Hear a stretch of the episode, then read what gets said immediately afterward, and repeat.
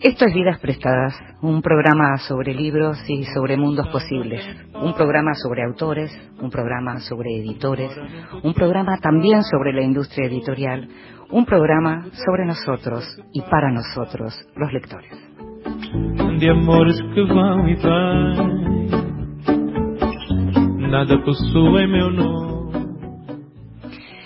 Y justamente un programa como el nuestro, que tiene que ver con los libros, con los mundos posibles, pero también con toda esa cadena que hace que los libros lleguen a tus manos o que lleguen a los dispositivos donde los lees, es un programa que no podría dejar de ocuparse, aunque sea unos minutos, de una polémica que estalló en estos días y de una discusión y de un debate que da lugar a otros debates y tiene que ver con la circulación de versiones electrónicas y legales de algunos libros y no de libros que están agotados, sino de libros que se están vendiendo en este momento y en este momento de la cuarentena cuando ya los libros se pueden conseguir. Los libros electrónicos se podían conseguir durante todas estas semanas, pero también los libros de papel ahora se pueden conseguir, sobre todo en las grandes ciudades, porque ya hay delivery de libros. Y esto estalló a propósito de una página de Facebook, una página que se llama Biblioteca Virtual, en donde mucha gente con muy buenas intenciones, efectivamente, acuden no solo para, leer, sino también para ser leídos, porque es una página que hay 16.000 por lo menos seguidores, por lo menos hasta ayer era así, em, que hacen conocer sus obras y dan a conocer otras obras que a ellos les han gustado, es decir, hacen circular libros. Bueno, hubo autores que se molestaron mucho y razonablemente porque sus libros que están siendo vendidos en este momento estaban circulando y ahí aparece algo que muchas veces el público no tiene en cuenta y que tiene que ver con lo que es los derechos de autor. Y los derechos de autor existen y hay que respetarlos, y no solo porque de eso vive mucha gente, sino porque es ley. Entonces hay un punto en donde cada vez que uno piratea algo, en realidad está perjudicando a otro. Y en este caso no se habla, no se trataba de pronto de una maestra en un lugar de la provincia o de cualquiera de las provincias de este país con chicos que realmente no pueden acceder a la lectura si no es a través de una fotocopia o a través de piratear, como estamos diciendo, un libro, sino que se trataba de gente normal y corriente de clase media que estaba haciendo circular los libros. Bueno, a partir de eso hubo un escándalo importante que derivó en otras cosas que son muy delicadas y que seguramente a lo largo de los meses iremos comentando, porque está bien que se hable de eso y tiene que ver con el lugar del escritor. El escritor forma parte de la industria del libro, el escritor es un artista, el escritor es un trabajador. De todo esto se estuvo discutiendo en estos días, de todo esto vamos a seguir discutiendo nosotros en las próximas semanas.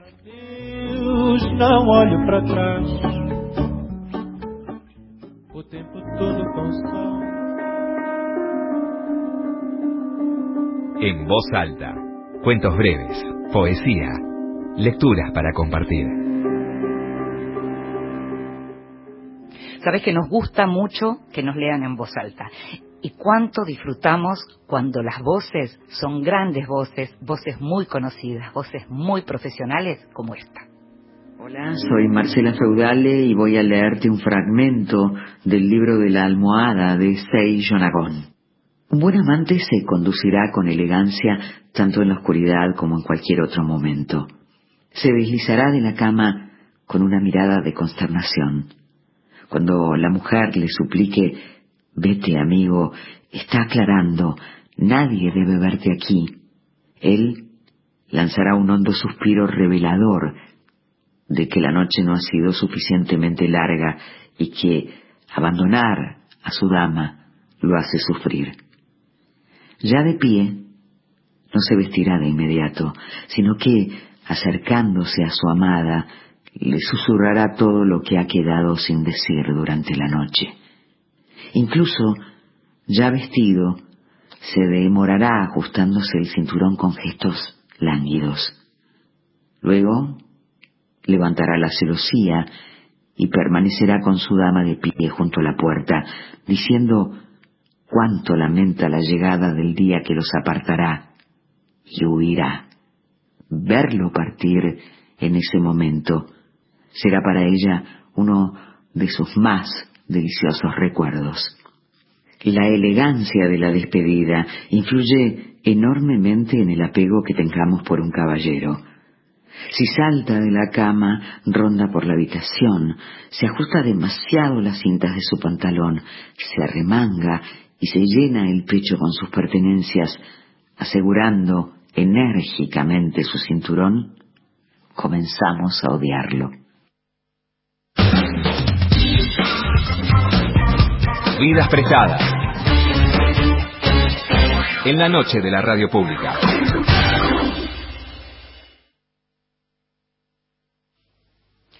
Hermoso lo que escuchábamos de Marcela Feudale, esa voz que tanto conocemos de la radio y de la televisión, de tantos programas, y al mismo tiempo una voz que podés escuchar en un podcast precioso que tiene Marcela en Infobae, en donde toma temas históricos, porque ella es historiadora, y toma temas históricos y hace unos programas preciosos. Como te decía, son podcasts de Infobae en donde la puedes escuchar.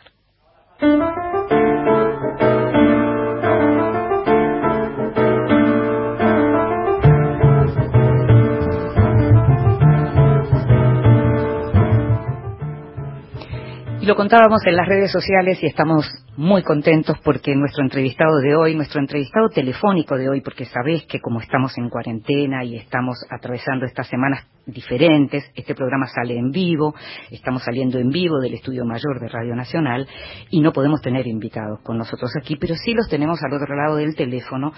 la llamada telefónica cobró una vitalidad inusitada, un vigor inusitado. Y tenemos al otro lado del teléfono a Cristian Alarcón, a quien queremos muchísimo, periodista y escritor. Gracias, Cristian, por estar ahí. Buenas noches, Cinde. ¿Cómo estás? Bien, muy bien. Qué lindo empezar la semana con vos. Muchas gracias. me encanta a mí también empezarla con vos y me gusta contarle a los oyentes. Sabés que Radio Nacional llega a todo el país. Este programa se escucha en vivo, pero también se escucha después en formato podcast porque estamos en la página de la radio a partir de mañana y en todas las plataformas que, eh, digamos, eh, reproducen este tipo de formato. Entonces, me gustaría contarle a la gente en todas las provincias quién sos y me gustaría contarlo porque además te conozco desde que no eras lo que sos. Y eso me gusta. Cristian es periodista, es escritor, es ensayista, es un gran maestro de periodismo, es un gran maestro de periodistas no solo en Argentina, sino en toda Latinoamérica, porque tiene un lugar muy importante en, eh, la Fundación Nuevo Periodismo, en la Fundación Gabo. Eh, es autor de libros que son tomados como ejemplo, como cuando me muera quiero que me toquen cumbia o si me querés me tranza, como ejemplo de lo que es la, llamada la nueva crónica latinoamericana. Tiene un libro que se llama Un mar de castillos peronistas que reúne las columnas que escribía en la revista Debate. Cristian escribió en página 12, en Crítica, en la revista Debate, como te decía, en la revista TXT. Cristian pasó por el diario Clarín y ahí lo conocí yo. ¿Es así? Es así.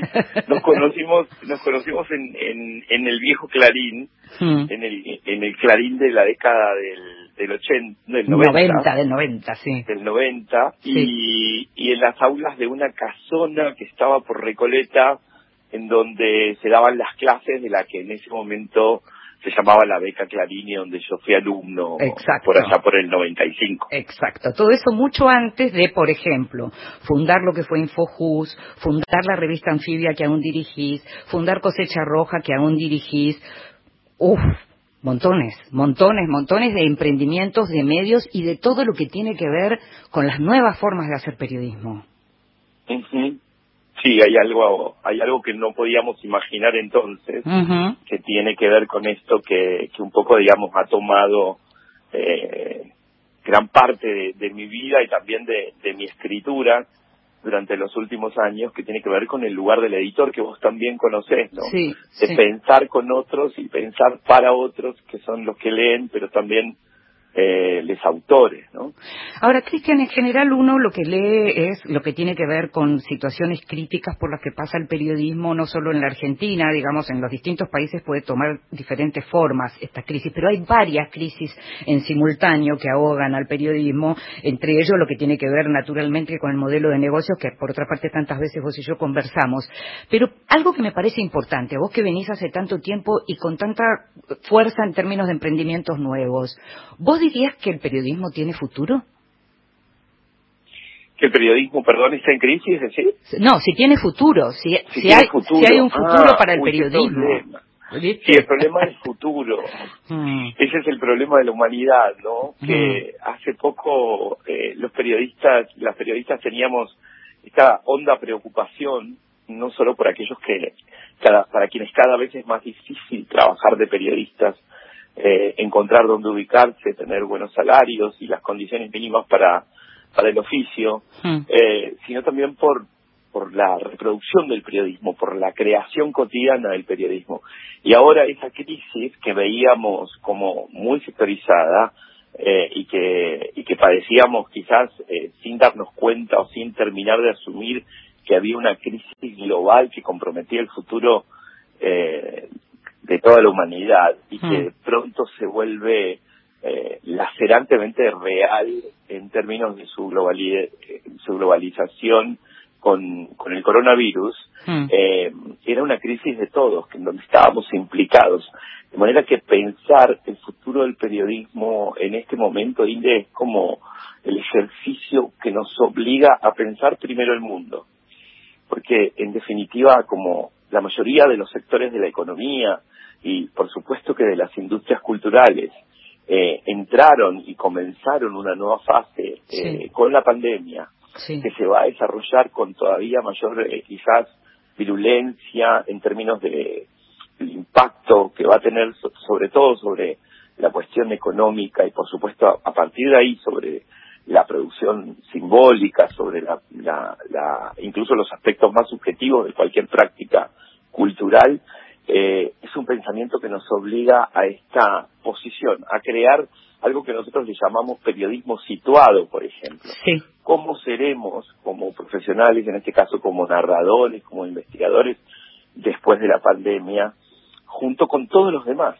Entonces hay algo que eh, de un modo, si querés, este, democratizador nos emparenta con los actores, con las actrices, con los directores de teatro, con los músicos, con los artistas, con los libreros, con la industria editorial. Sí. De todos modos, de todos modos, por ejemplo, yo pensaba en un texto que leí y que la mayoría de los lectores interesados van a poder leer en estos días y que es un texto que se llama Nuestro futuro y que forma parte de un libro que está por ser, digamos que se va al que se va a poder acceder y que en realidad surge como una idea del programa Argentina Futuro que dirige Alejandro Grimson con este equipo de asesores del presidente Alberto Fernández. Vos escribís hizo un texto ahí que se llama Nuestro Futuro, y hay un fragmentito que dice, en relación a esto mismo que estás diciendo, dice, lo esencial como nuevo orden de la política en nuestras vidas, bregar por lo esencial, apreciar lo esencial, compartir lo esencial,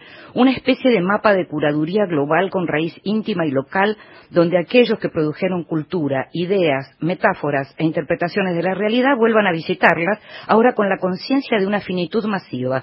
Nos vamos a morir, Muchos vamos a morir, algunos vamos a morir. La conciencia de la enorme vulnerabilidad del humano. Eso decís en este texto Nuestro Futuro. Y es lo que estás diciendo en un punto, ¿no? Sí, sí, hay, hay eh, eh, atravesamos ese momento de conciencia que yo creo que de todas maneras en la Argentina estamos viviendo gracias a al a la reducción del impacto feroz que ha tenido la pandemia en otros países como Italia, como España, como mm. Estados Unidos, mm. en donde todavía tenemos nos falta como el aterrizaje forzoso al que nos puede llegar a nos puede llegar a cachetear en el momento en que eh, la muerte sea tanto más evidente de lo que es. Sí, claro. De manera muy remota y a través de la televisión estamos experimentando eh, la, implacable manera en que el, virus ataca a los más débiles mm. y eh, nos enteramos de eh, un puñado de muertes diarias, pero no todavía no, creo que hayamos atravesado eso. Aún así, esta esencialidad, no la, idea de, de cómo revalorizamos en, en el cotidiano cada una de nuestras prácticas nos afecta de modo que, por ejemplo, en mi caso, el periodismo en su ejercicio cotidiano a través de los dos textos que casi todos los días publicamos en Revista Anfibia y los textos más cortos de, Cosecha Roja, la sensación que yo tengo es que allí lo esencial tiene que ver con una conciencia todavía más eh, rigurosa por ejemplo, en torno al uso del lenguaje, la pertinencia de un título, el juego entre un título y las imágenes de un artista, de un ilustrador de un fotógrafo para acompañar ese texto.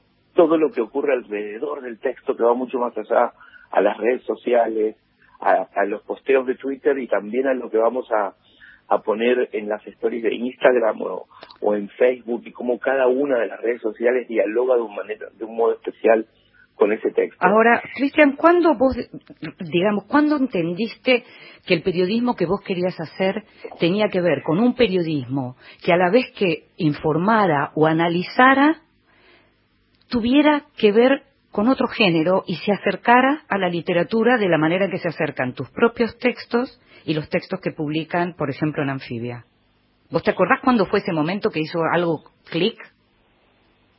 Mira, yo lo, lo, vine a comprender después de muchos años, sin de un académico de la Universidad de Columbia me hizo una entrevista em, por teléfono hace, yo vivía todavía en la avenida Caseros, ahí muy cerca de Clarín, debe ser hace unos seis años, porque había salido, si me quieres créeme, tranza, el libro sobre los narcos peruanos en Buenos Aires, las guerras de los clanes de los narcos peruanos en Buenos Aires. Sí. Y en esa entrevista él me preguntó si yo alguna vez había hecho teatro. Hmm. Yo le digo, ¿por qué? Me dijo, no, no, pero ¿lo hiciste? O sea, ¿alguna vez realmente estudiaste teatro o hiciste teatro? Y, y me di cuenta en ese instante de que lo había negado a lo largo de unos 20 años, quizás. Sí. Y, y sí, hice teatro hice teatro en un grupo de... esta, ¿Ves? Esta no la sabía yo, esta me gusta mucho, ¿ves? Yo hice, teatro durante mucho tiempo, porque fue durante mi adolescencia, más o mm. menos entre los 14, 15 años y los 17, justamente hasta antes de viajar a Buenos Aires, especialmente a La Plata, donde estudié eh, periodismo, sí. en un grupo que se llamaba Río Vivo, que dirigía Daniel Vitulich, un alumno de Serrano que además había pasado también por el Odin Seattle y trabajaba con las técnicas de Eugenio Barba, el director del Odin Seattle, con esto eh, que explora el manejo de las energías en el cuerpo. Era un, grupo que ensayaba cuatro veces por semana, durante cuatro horas, es decir, la práctica era intensiva, que creo que a mí me rescata de, de, entre otras cosas, digamos, es parte importante de mi proceso, proceso de resiliencia, como jovencito de un pueblo como Chipoleti, eh, me emparenta, me relaciona con unos personajes que parecían salidos de los siete locos, donde había eh, una pareja que él era un señor de unos, para mí era un señor grandísimo, de unos 50 años, psiquiatra, psicoanalista, con su esposa que era pintora, una pareja de lesbianas, que una de ellas era igual a Lee Bullman y la otra era como una chonga batch, que llegaban en una moto, que tenían la motoquera. Eh, y mis compañeritos de mi edad también, que todos éramos militantes secundarios, y en ese lugar hacíamos creaciones colectivas. Y yo actué en, una, en dos obras. Y en la segunda, yo protagonizaba a un pibe chorro. Yo había escrito una obra, o sea, mi primer texto fue dramatúrgico. O sea, tu primer, tu primer libro no, no fue en realidad la primera vez que habías escrito sobre el tema. Eso es lo que vengo a descubrir después de tantísimos años. Cuando el académico me dice, estoy trabajando, me dice, te lo pregunto, porque estoy trabajando en una tesis doctoral, eh, estudiando la obra de Poniatowska, y hay un punto de, que, en el que yo comparo la obra de Poniatowska, ciertos libros de Poniatowska con eh, Si me querés créeme tranza, porque creo que las voces, vos sabés que Si me querés créeme tranza es un libro de voces. Sí, claro. Toca la idea de la no ficción justamente saliendo no solamente de la idea de la desgrabación, sino también que crea voces. Dice, y esas voces no son testimoniales, esas voces en tu trabajo son como las de Poniatowska, dramatúrgicas. Hmm. Y para mí eso fue un descubrimiento, porque en definitiva después yo hago periodismo, porque mis padres no me van a bancar, mi viejo que venía del laburo del petróleo y que quería tener un hijo abogado médico, contador o, sea, arquitecto, eh, por supuesto que me iba a bancar eh, la enseñanza del, teatro, no me iba a bancar el Yuna, ¿viste? Entonces yo negocié periodismo. Entonces cuando entro en periodismo, todo lo que yo quería hacer era literatura. Claro. De manera que todo lo que hice mientras estudiaba y todo lo que hice cuando nos conocimos, incluso en ese breve paso por Clarín, fue tratar de escribir narrativa de no ficción, aún en los textos más cortos que me encargaron un editor. En los pirulos que me hacían hacer en Clarín, como les decían, esos textos de cinco líneas o de diez líneas que había al costado, uno de los pirulos me hizo pasar una de las primeras humillaciones en el gremio. Yo no sé si te contesto. No, lo que pensaba es que el pirulo en realidad es, una, es un género del papel. Nosotros en el online no tenemos pirulos. no existe más. la muerte del pirulo. La muerte del pirulo. Hablemos de la muerte del pirulo. una de esas charlas, ¿viste? De periodistas. una conferencia, podemos hacer una mesa redonda sobre la muerte del pirulo. Totalmente. Me estabas por contar la humillación del pirulo. La humillación del pirulo es que yo le ponía tanto empeño a cada línea que me daban, porque vos eras becario y eras un, un kelper, un, un, un, ilegal sin nombre y apellido, anónimo que no te dejaban firmar en Clarín. Mm. Entonces estabas a la pesca, yo siempre me acuerdo, me encanta eso de las redacciones, yo estaba a la pesca de la noticia. Yo rondaba la teletipo que escupía cables porque yo buscaba la historia que me iba a cambiar la vida. En esa época no se firmaba tanto tampoco, ¿eh? ¿Te acordás? No se firmaba tanto, no, claro, firmar era extraordinario. Claro, por eso. Ahora se firma cualquier, cualquier cosa. Los epígrafes. Entonces, yo me dan mi primer pirulo en Sociedad y mm. termino de escribir el pirulo y el editor, que no recuerdo quién era, era un, un, un chongo de la redacción, un editor pipea mi pantalla y lee mi pirulo por atrás mío y grita para toda la versión, che, acá tenemos otro poeta.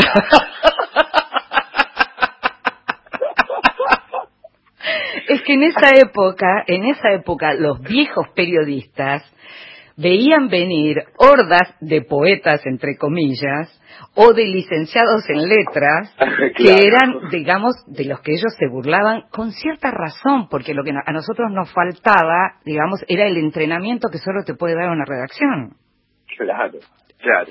Así que eras el poeta. No, me vieron venir, me vieron venir. Después me fue bien con mi, entre comillas, con mi poesía narrativa y la verdad que pasar por Clarín fue un aprendizaje y también como, bueno, encontrar un, lugar, ¿no? Me apadrinó Marcelo Moreno, hmm. que un día me mandó a hacer, eh, a las 7 de la tarde no había nadie, un camión volcado que había volcado en la, en la autopista sobre la 9 de julio eh, no sé, una tonelada de jabón en polvo. Sí. Eran los mediados de los 90 y cuando yo llegué, eh, David, eh, uno de los fotógrafos jóvenes Fernández, del, debe ser. y del diario, tomaba fotos y me gritaba, esto es tapa, esto es tapa, piba, nota, nota.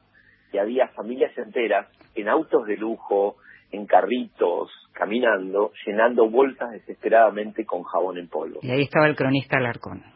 Y ahí yo dije, esto es un cuento, y volví y traté de escribir a lo Gabo, digamos, con la misión de eh, contarte un cuento. Y temblando, porque no sabía lo que iba a pasar, dije, ahora me van a anunciar otra vez. Y Moreno salió y me dijo, muy bien, pibe, anda. Y a la mañana siguiente me levanté a comprar el diario. Vivía en el conventillo de Catalina Guanini, la madre de Plaza de Mayo, la abuela de Lucas. De Lucas, el periodista en Boedo, y al kiosco de la esquina tempranísimo a comprar el diario y me habían firmado la nota. Vamos a dejar acá te voy a pedir que me esperes o que escuches música conmigo y seguimos enseguida. Gracias. Tanto tempo che non ti vedevo, eppure sono contento. Sai, mi hanno fottuto i viaggi, l'autostrada, tutto quello che ci passato, ma non crede più, non crede più.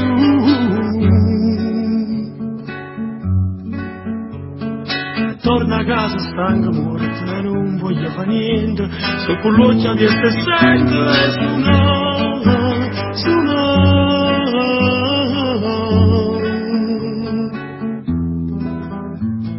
e provo a vedere tutti l'occhio solo ecco che sono tutto a parlare rivoluzione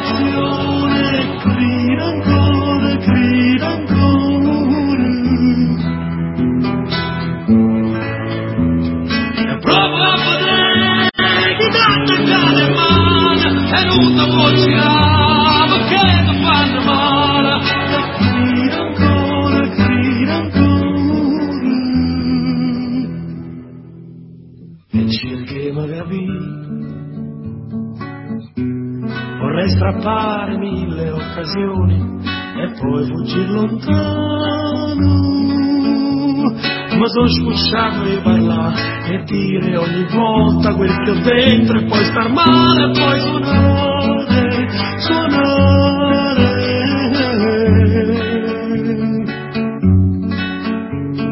Ma torno a casa stanco amore e non voglio fare niente, con l'occhio aperto e sempre cantare,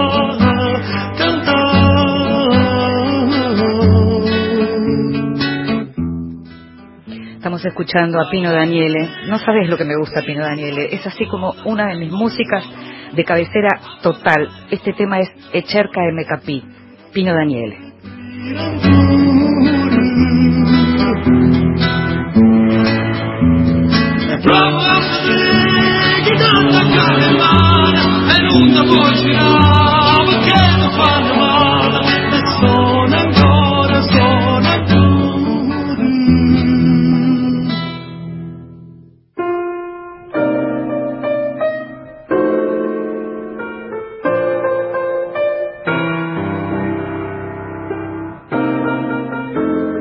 El extranjero, libros de los que se habla en el mundo.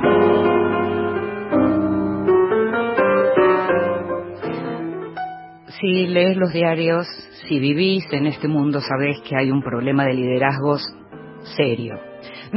Te hablo solo del tema del coronavirus, no te hablo solo de cómo pone a prueba cualquier liderazgo la pandemia, sino que si uno va mirando lo que pasó en los últimos años, si uno va viendo aquellos liderazgos que emergieron y que fueron, por otra parte, confirmados en elecciones en países que nosotros miramos mucho, como Estados Unidos o como Brasil, vas a saber que los liderazgos tal cual los conocimos están en crisis. Hay un libro que la está rompiendo en Estados Unidos, que es uno de los libros más leídos y uno de los bestsellers para el New York Times, que es un libro que se podría traducir como algo así, como lo, espléndido y, y, lo vil. Y el autor es Eric Larson, el libro se llama The Splendid and the Vile, Eric Larson, eh, que ya es autor de varios bestsellers, y en este caso lo que hace es tratar el año 1940-1941. Winston Churchill, ¿te suena ese nombre? Churchill, ese nombre tan asociado a todo lo que tiene que ver, digamos, con el sistema de la democracia y con el liderazgo en democracia. Bien, se ocupa de ese año, un año duro, el año en donde basándose en diarios, en documentos de archivo y demás, es el diario en donde dicen que Churchill le enseñó a los ingleses a no tener miedo. Es un libro en donde este autor Larson accedió a documentos únicos, en donde accedió a través de la familia de Churchill a determinados documentos, y en donde en algunas entrevistas Larson lo que dice es que justamente lo, más interesante, dice, es en dice, a través de esto, de, investigar esto, encontré consuelo en un momento de muerte y caos. No está de más recordarnos cómo es el liderazgo real, dice, tener un líder que conozca la historia, que esté bien versado en general en la historia, que pueda recitar a Tennyson en un tejado durante un ataque aéreo.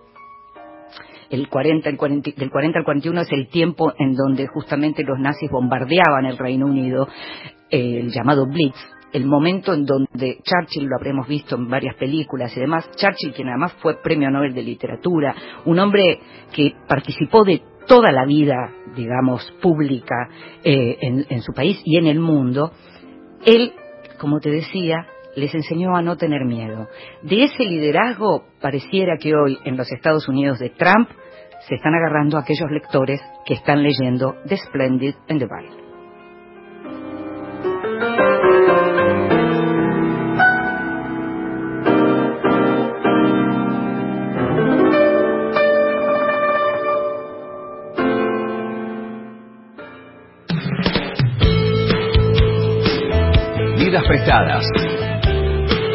Con Inde Pomeráñez. La radio pública tiene. La radio pública tiene. Investigación. Investigación. Próximo programa. Noches Argentinas con Eduardo Barone y Graciela Guiñazú.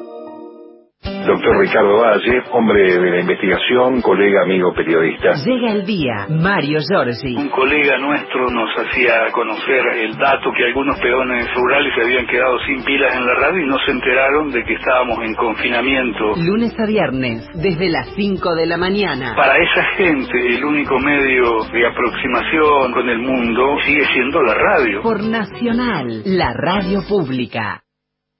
Ahora, Nacional, en todo el país.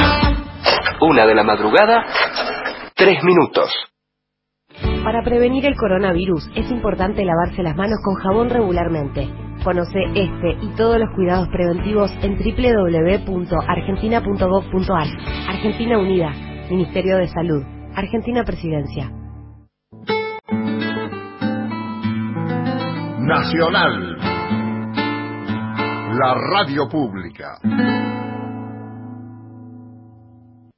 Hola, soy Quique Rabina y a todos los oyentes de Radio Nacional les pido por favor que se queden en casa. Si quieren hacer ejercicio, lo pueden hacer, pueden inventar cosas para tratar de estar mejor y pasarlo lo mejor posible, pero por favor quédense en casa. Un abrazo para todos. Quédate en casa. Cuídate, cuidanos. Nacional, la radio pública. Continuamos en Vidas Prestadas.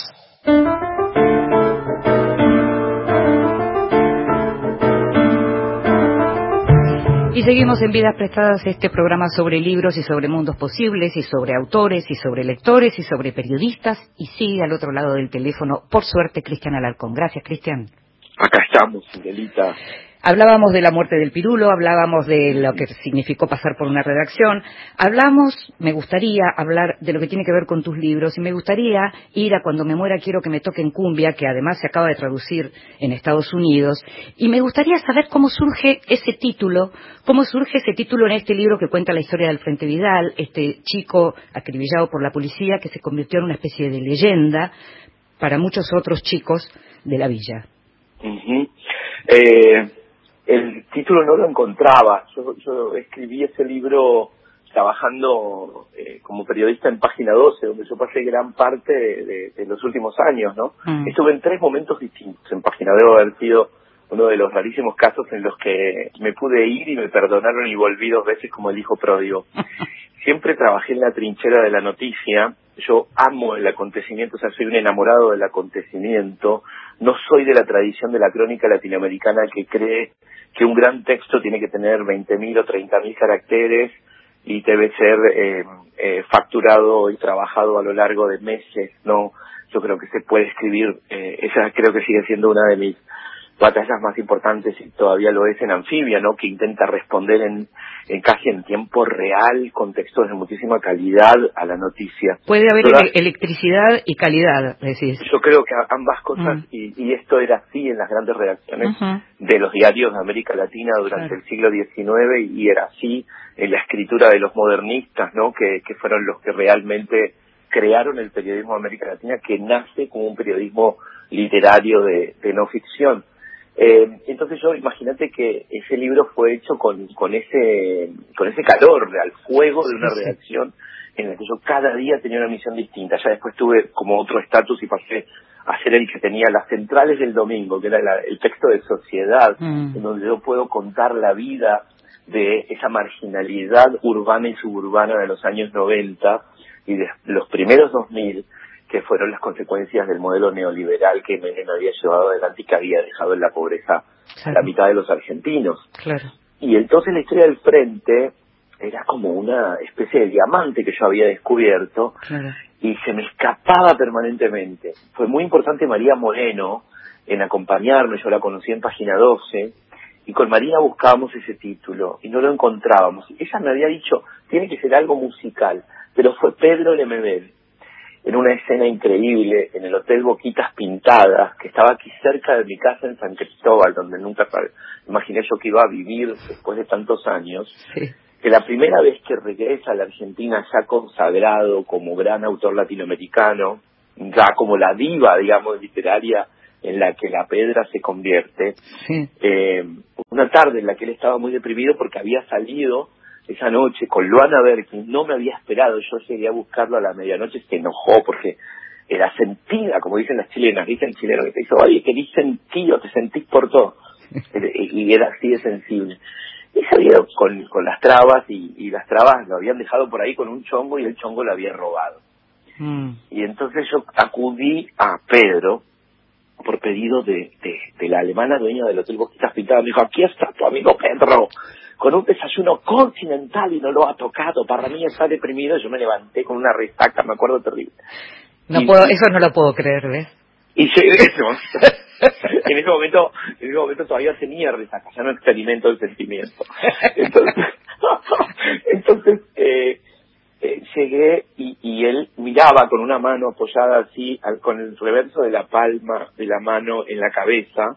Mm. Me miró y me dijo, ¿y tú quién eres? Y yo dije, bueno, vieja, marica, no me vas, o sea, acabo de levantarme, te vine a rescatar, ¿qué pasó?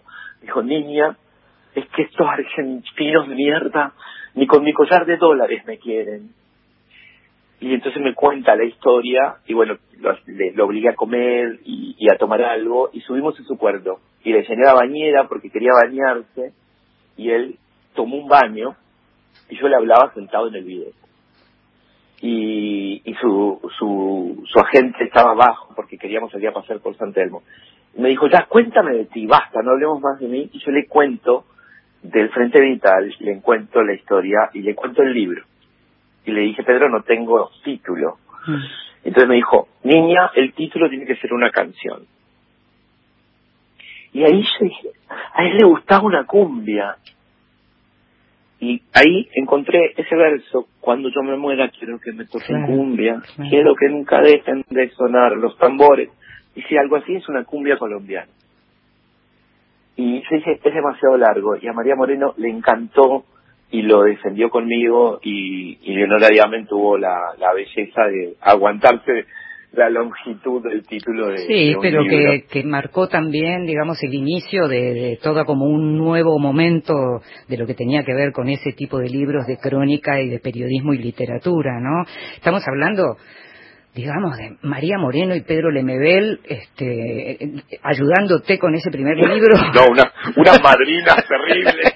Lo tuyo, ¿viste? La, escena de, de, Alarcón en el video mientras Lemebel se daba un baño buscando el título para tu libro es una crónica maravillosa, quiero decir. No, es hermoso. Con Pedro tuvimos una relación, bueno, con María también he tenido el lujo de de tenerla cerca, sobre todo a la hora de la escritura. Fue mucho más importante el acompañamiento de María como editora en Si me querés que me tranza, ¿no? Pero además María acompañando a tantos y tantas escritoras en los últimos años, ¿no?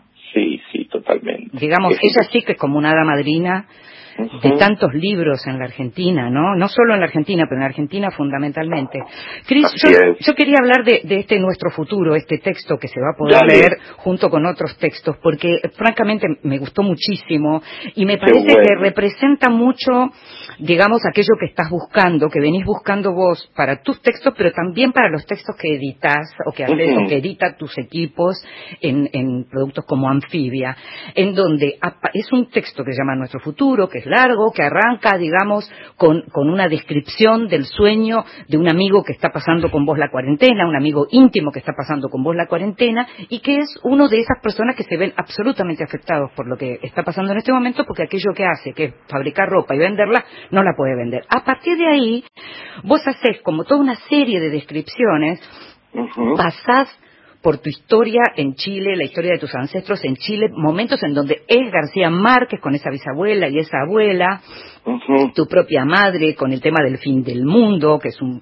momento, hay un párrafo ahí con la descripción de, que todo es el fin del mundo para tu madre, que es maravillosa, y vas reflexionando acerca de lo que va a ser el futuro, como, con ese párrafo que leíamos al comienzo, y en donde uno tiene noticia o sea, información, no noticia, tiene información, tiene análisis, tiene literatura y tiene memoria.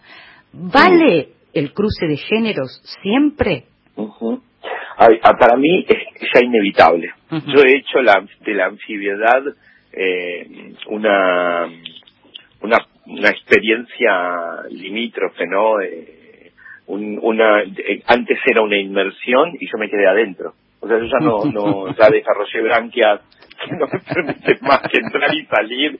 Y en mis autores, en los editores y las editoras que hacen la revista y, y en Cosecha Rosa, en casi, te diría absolutamente todo lo que hago, hay algo de la hibridez natural de la crónica como género híbrido que se ha dicho tanto ya y se la ha estudiado en la academia y demás, aún habitar la literatura, y yo creo que muchas literaturas contemporáneas están transitando ese camino. El tema es que lo transite el periodismo.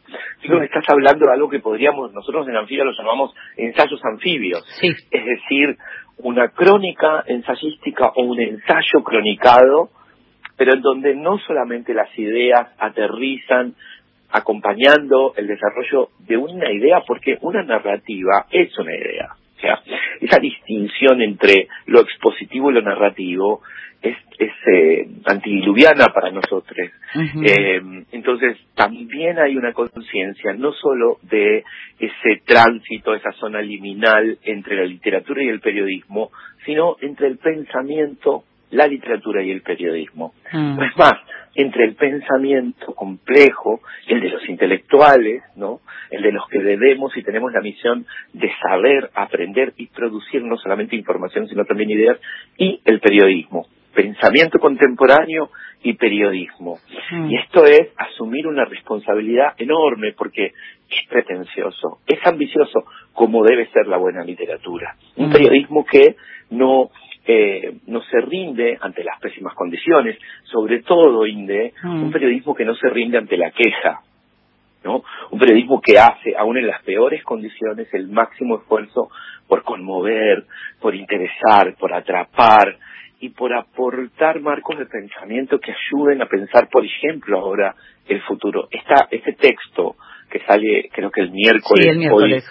Yo creo que hoy en la nota que publicó Infobay, en la que publicó Clarín sobre el libro, hay un link donde ya se puede acceder, pero no sé cómo lo, lo divulgará Presidencia. Sí. Este texto me significó dos semanas, casi tres semanas, y estoy feliz de haber podido hacerlo.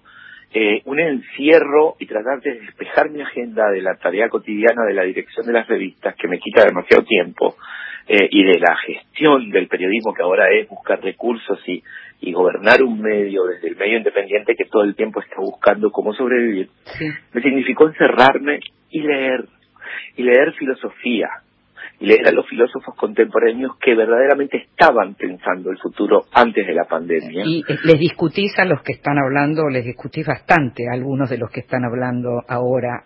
Ah, bueno, claro, a los a los progres, a los progres de, de, sopa, de, Wuhan. Sí, sí. me gusta mucho pelearme con los progres porque son mi público, pero también me encanta cuando logramos enojarlos. Lo que pasa es que vos sos un provocador. me gusta un poquito. claro, por eso.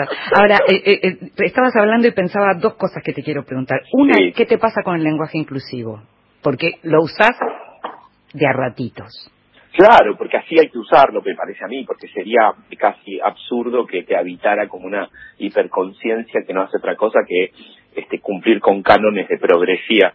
Eh, eh, ¿cómo, ¿Cómo saber si alguien que está utilizando el lenguaje inclusivo encarna de alguna manera una deconstrucción que lo lleva, por ejemplo, a salir de la idea de la binariedad sexogenérica? ¿No? Mm. Hasta dónde, por ejemplo, nuestro presidente que utiliza a veces el lenguaje inclusivo y tiene un hijo que transita la no binariedad o un hije que transita la no binariedad, encarna esto, ¿no? Mm. Me parece que es una confesión que ya un- en la práctica produce transformaciones.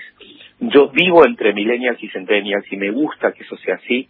Quienes hacen anfibia, muchísimos de los autores, mi hijo de 17 años, su novia, sus amigos, mis propios amigos, lo de la fiesta a pura cuarentena, que son un grupo de pibes y pibas divinos que hacen una fiesta virtual los sábados, que es un delirio, una fiesta no binaria. En, en todos ellos el inclusivo está. Entonces a veces viene y a veces no. Y creo que ese a veces sí y a veces no es el momento, es la marca de la época. ¿Qué va a quedar? ¿Va a desaparecer? Cuando escribo literatura, lo uso en ese texto que leíste, me estoy poniendo a pensar en este instante, ¿lo usé? ¿De qué modo? Lo usaste en un momento, aparece en un momento, pero como como como como aparece en tu oralidad, ¿sabes? O sea, ap- aparece como creo que como dijiste llega, o sea, aparece. Exacto, porque si no es inconsciente no es verdad. Exacto, a eso, eso, eso parece, sí, sí, no hay nada como forzado. Otra cosa que te quería preguntar, Cris, si vos te tuvieras que definir, vos sos un periodista, sos un escritor, sos un profesor, sos un intelectual, ¿cómo te definís en términos profesionales? Eh, creo que es un momento de transición que no sé dónde dónde va a ir a parar y eso eso me agrada. Mm. Eh, en algún sentido, esta crisis a la que nos somete la pandemia, eh, como nosotros somos una organización periodística independiente, somos 19 personas y transformarla y ahora en este momento dar vuelta a todo y, y renovarla, renovar sus postulados, renovar el modo en el que estamos enseñando periodismo en América Latina, reinvertir los recursos que tenemos, está siendo eh, eh, está siendo ciclopio, estamos agotados y, y, al mismo tiempo de, un nivel de excitación que nos mantiene muy vitales en el medio de la preocupación. Y cuando me pienso así, y te decía, me pienso como un anfibio, en algún sentido lo que me reconcilia con la idea de futuro, de mi propio futuro como autor o como periodista, como todas esas cosas, quizás tiene más que ver con lo que dice medio en broma Keka Halvorsen, mi amiga, la dramaturga y, guionista, eh, que insiste con, con Lorena Vega, que también es mi nueva cómplice en pensar la performance y todo esto que estamos explorando en las escénicas, me dicen, basta, déjate de joder, vos sos un artista. Le tengo tal reverencia al respeto a la idea del artista, como la que le tuve a la idea de los poetas cuando quise ser poeta y este consideré que no que no me daba para poeta y dije pero escúchame un pinche narrador escúchame hoy ya nos enteramos que fuiste actor ahora me vas a contar que sos poeta no me da el tiempo no fui pésimo poeta escúchame Cristian eh, en el texto en un momento te preguntas si va a haber brindis al final de la pandemia te propongo que nos encontremos a brindar al final de la pandemia ay qué maravilloso vamos a hacer tantos te mando un beso. Para mí la fiesta siempre es multitudinaria, aunque seamos dos. Te mando un beso enorme y muchísimas gracias por estar ahí. No, un gran abrazo para todos y todas. Un besito. Chau, chau. Took a and go to war.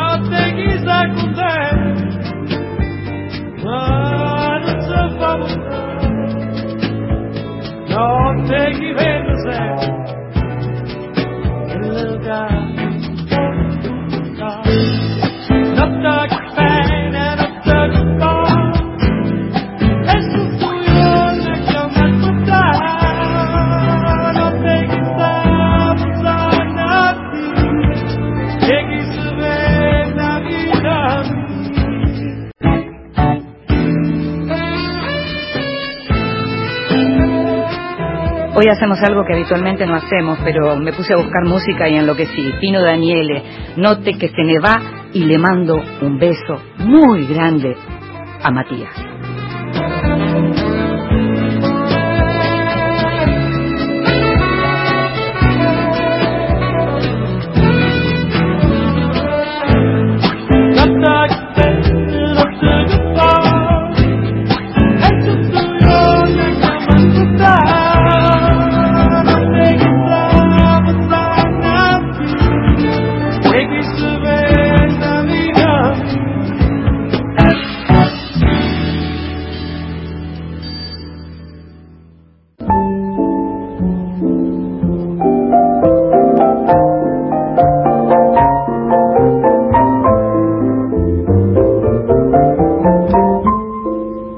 De Luz. Grandes lectores nos cuentan qué están leyendo. Hola, ¿cómo están? Mi nombre es Alejandro Dujovne, soy sociólogo e investigador de CONICET. Me dedico a cuestiones relativas a la cultura impresa, al mundo del libro, al mercado editorial. Para responder a la invitación acerca de qué estaba leyendo en este momento, eh, me acerqué a mi mesa de luz eh, solo para comprobar que en este mes y medio de cuarentena, más que mesa de luz, se había convertido en una biblioteca por derecho propio, donde viven o conviven de forma caótica libros sobre memorias y ensayos de editores y libreros con novelas de autores y autoras argentinas. entre esos libros me gustaría recomendar uno en especial sobre el que vuelvo cada tanto. Se llama Cartas a Aldo Bussi, escritas entre 1945 y 1999 por Saul Steinberg y editado en un libro bellísimo por la editorial independiente española Media Vaca en 2012. Steinberg era un dibujante, un ilustrador o, en sus propios términos, un escritor que dibuja. Steinberg era un rumano de origen judío que tuvo que escapar de Italia durante la Segunda Guerra Mundial por las leyes raciales de Mussolini. Había ido a Italia a estudiar arquitectura y finalizada la guerra, arriba a Estados Unidos, donde en muy pocos años se convierte en una figura central del arte contemporáneo norteamericano. Y gracias a décadas de colaboración con la revista New Yorker, donde va a ilustrar muchísimas de sus tapas y de su contribución con otras revistas de prestigio como Vogue o Harper's Bazaar, Steinberg va a configurar buena parte de las representaciones populares acerca de la ciudad y de la vida en la ciudad de Nueva York. Este libro les va a permitir entrar al pensamiento íntimo de Steinberg, al modo en que perciben que vive la ciudad y también a la forma en que esa sensibilidad se va a expresar, se va a manifestar después en sus propios dibujos. Cito una línea que encontré un poco al azar de entre las que tengo marcadas. Corresponde a una carta de 1946 Dice, tengo muchos amigos, artistas, músicos, actores y escritores. En Nueva York no existe la verdadera amistad, que es un arte provinciano. Es más una cuestión de verse en fiestas y otras celebraciones cotidianas, disolutas y alcohólicas. Les recomiendo mucho este libro y si no lo consiguen, por lo menos empiecen googleando a Steinberg y disfruten sus dibujos y ojalá también puedan leer el libro. Gracias, abrazos. Eh, escuchábamos a Ale Duhovne, un gran conocedor de la industria del libro en general, especialmente en todo lo que tiene que ver con la divulgación de, los libros, de la cuestión de lo, que tiene que ver con los temas judíos, con el tema del yiddish, la literatura en yiddish en Argentina, la literatura judía en la Argentina, y hablaba de Steinberg, quien hizo ni más ni menos que 90 tapas del New Yorker y 1.200 dibujos para esa revista. Es un símbolo de la revista New Yorker y un personaje interesantísimo como nos contaba Alejandro. Libros que sí, títulos nuevos y no tan nuevos que son imperdibles.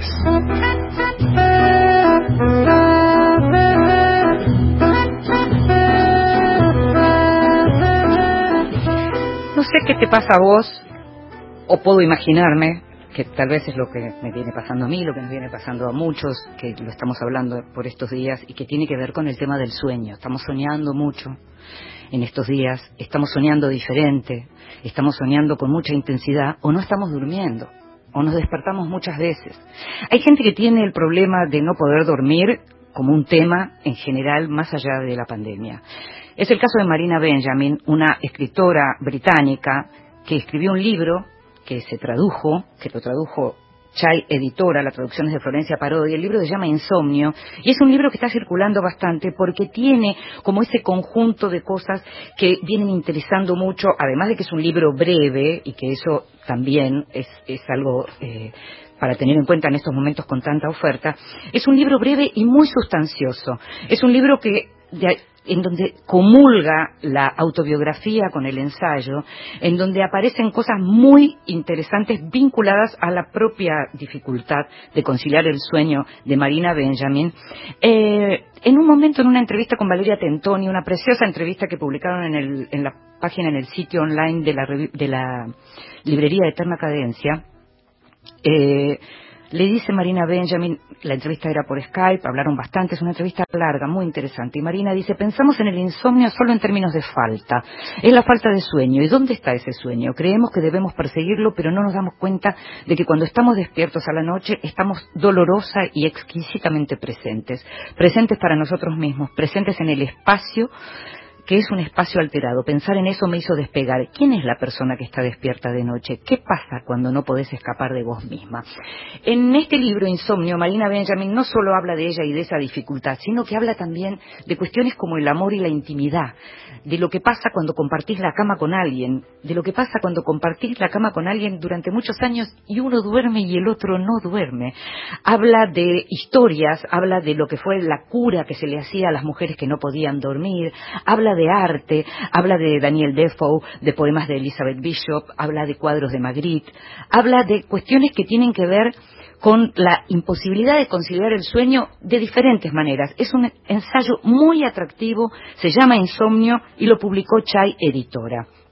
El otro libro del que te quiero hablar es un libro de una autora que fue hoy la consideraríamos una escondida, eh, fue redescubierta hace pocos años, se llamaba Lucía Berlin y con este nombre, eh, que en realidad uno tiende a decir Lucía, pero posiblemente sea Lucia Berlin, ella pasó por Chile, hablaba también español, es una te decía, una escondida, una gran cuentista, excelente cuentista, una persona que escribió un libro que la rompió hace unos años, un libro que se llama Manual para, em, para Mujeres de la Limpieza. A partir de este libro se la conoció porque en ese libro se hablaba de su historia, de su historia rarísima, y se hablaba también de lo que tiene que ver con el tipo de literatura que hizo, porque en ese libro había cuestiones biográficas y también un texto de Lydia Davis, de la gran escritora Lydia Davis, sobre la obra de Lucía.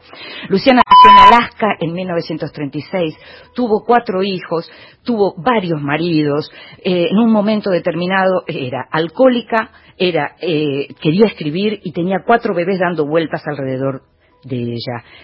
Sus textos son maravillosos y el libro Bienvenida a casa tiene textos desconocidos de ella que no habían sido, que no, no, son cuentos, sino que son textos autobiográficos y cartas.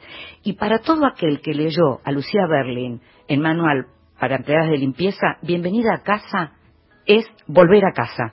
Absolutamente recomendable.